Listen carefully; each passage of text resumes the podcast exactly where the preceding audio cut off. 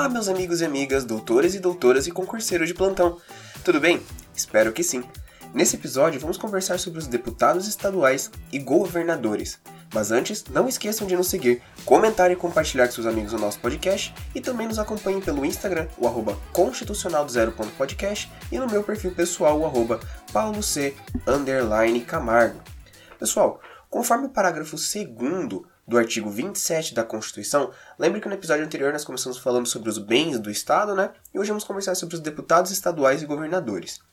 O parágrafo 2 do artigo 27 traz que o subsídio dos deputados estaduais será fixado por lei de iniciativa da Assembleia Legislativa na razão de no máximo 75% daquele estabelecido em espécie para os deputados federais, observado que dispõe os artigos 39, parágrafo 4, 57, parágrafo 7, 150, inciso 2, 153, inciso 3 e 153, parágrafo 2, inciso 1. Tá, mas aí vocês me perguntam, certo, Paulo? Eu entendi que o valor dos salários dos deputados estaduais equivale a 75% do salário dos deputados federais, mas essa informação não ajuda muito qual que é o valor do salário dos deputados federais? Pois bem, conforme o Decreto Legislativo 276 de 2014, em seu parágrafo 1 o subsídio mensal é fixado em R$ 33.763. Sendo assim, o subsídio mensal dos deputados estaduais, levando em conta que é uma taxa de 75%, é de, no máximo, R$ 25.322,25. Falando rapidamente dos deputados federais, conforme informações do próprio site da Câmara dos Deputados, o salário leva em conta o comparecimento dos deputados às sessões deliberativas do plenário, conforme o ato de mesa número 67 de 1997. Ou seja, a ausência não justificada a uma sessão deliberativa acarreta desconto no salário. Deve-se levar em consideração que o deputado perderá o mandato se deixar de comparecer sem justificativa a um terço das sessões ordinárias de cada sessão legislativa, conforme o artigo 55 da Constituição Federal. Pois bem, o parágrafo 3 do artigo 27 da Constituição traz a autonomia das Assembleias Legislativas para dispor sobre seu regimento interno, polícia e serviços administrativos de sua secretaria, bem como prover respectivos cargos, então a Constituição Federal trouxe uma preocupação em trazer essa autonomia administrativa da própria Assembleia, entendeu? No tocante ao parágrafo 4 a Constituição trouxe a observação de que a lei disporá sobre a iniciativa popular no processo legislativo estadual. Lembra quando falamos sobre os direitos políticos? Quando discutimos sobre o plebiscito, referendo e iniciativa popular no âmbito federal e conversamos um pouco sobre a Lei 9709 de 98? Pois então, Aqui estamos diante da iniciativa popular no processo legislativo estadual. Eu moro em Curitiba, no estado do Paraná, e aqui temos a lei número 19132 de 2017, que trata do referendo, plebiscito e iniciativa popular.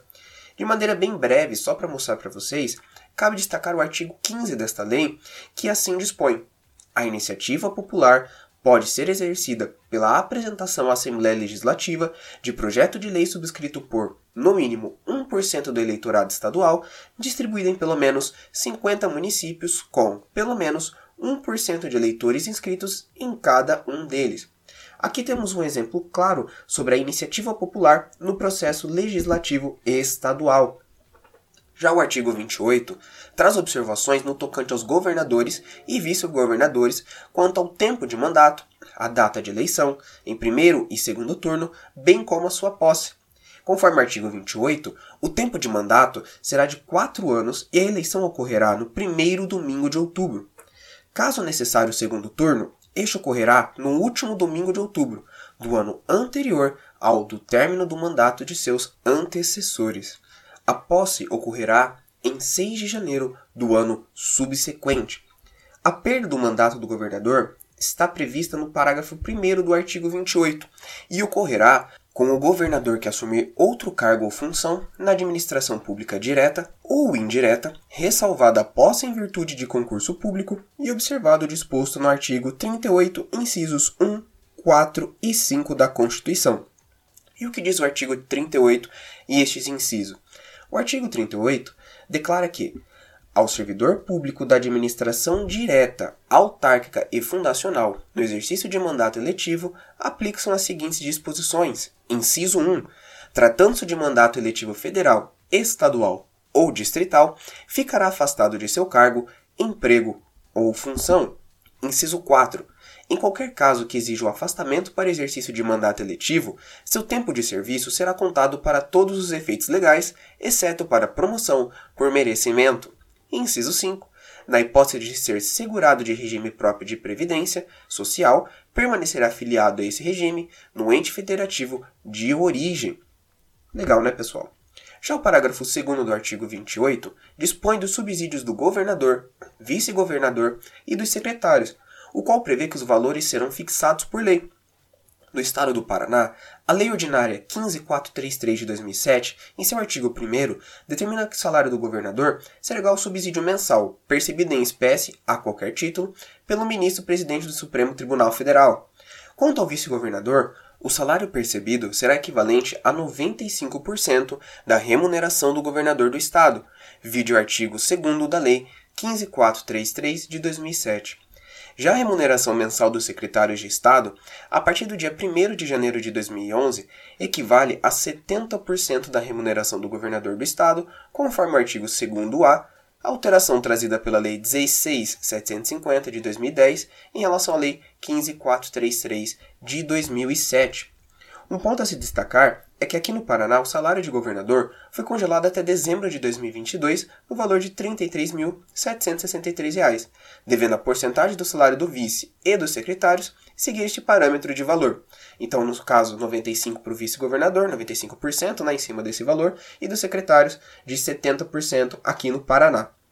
Então veja, pessoal, no episódio de hoje discutimos em relação aos subsídios dos deputados federais, estaduais e governadores.